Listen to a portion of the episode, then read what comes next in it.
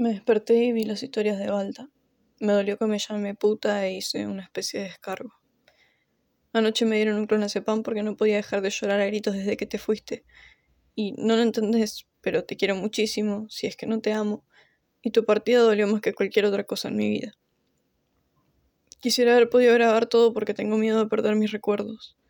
Hablé con ese, me está ayudando. Hablé con Gaby, le pedí juntarnos y dijo que no, completamente entendible.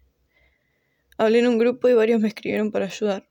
Otros me respondieron las historias. Pero te juro que nada es como sentarme a tomar un café y hablar con vos. Nada me llena.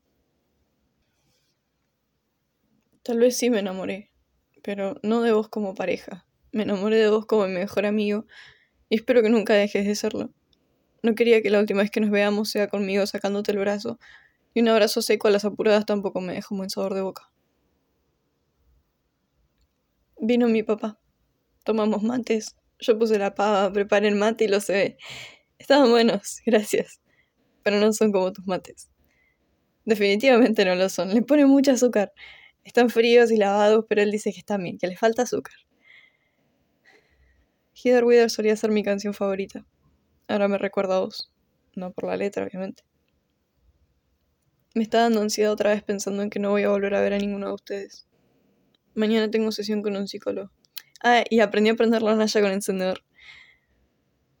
De verdad quería que seas como un hermano. Me hubiera encantado que me veas aprender.